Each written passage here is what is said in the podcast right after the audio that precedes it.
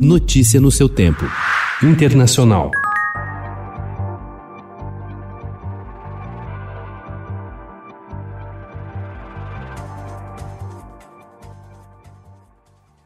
A Câmara aprovou ontem o segundo impeachment contra Donald Trump, por 232 votos a 197. É a primeira vez na história dos Estados Unidos que um presidente sofre dois processos de afastamento em seu mandato. Dez republicanos, partido do presidente, votaram a favor da condenação e cinco se abstiveram. No primeiro processo de 2019, nenhum apoiou a proposta.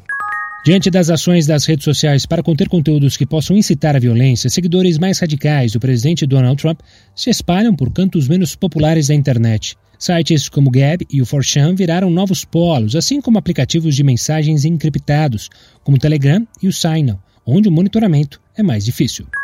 A derrota eleitoral do presidente Donald Trump foi muito dura para os populistas europeus. Ele foi um símbolo do sucesso e um forte apoiador da causa. No entanto, sua recusa em admitir a vitória de Joe Biden prejudicou as perspectivas de líderes de todo o continente com as mesmas opiniões.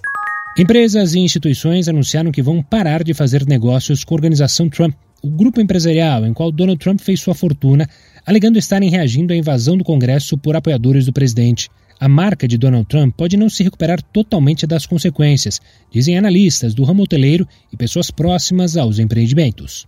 O maior julgamento da máfia italiana em mais de 30 anos começou ontem na região sul da Calábria. Estarão no banco dos réus 350 integrantes da temida Drangheta, quadrilha especializada no tráfico de cocaína. O julgamento ocorrerá num luxuoso tribunal de mais de 3 mil metros quadrados em uma das regiões mais pobres da Itália. O prédio foi especialmente preparado para as audiências, que terão entre os réus figuras-chave da organização criminosa. Notícia no seu tempo.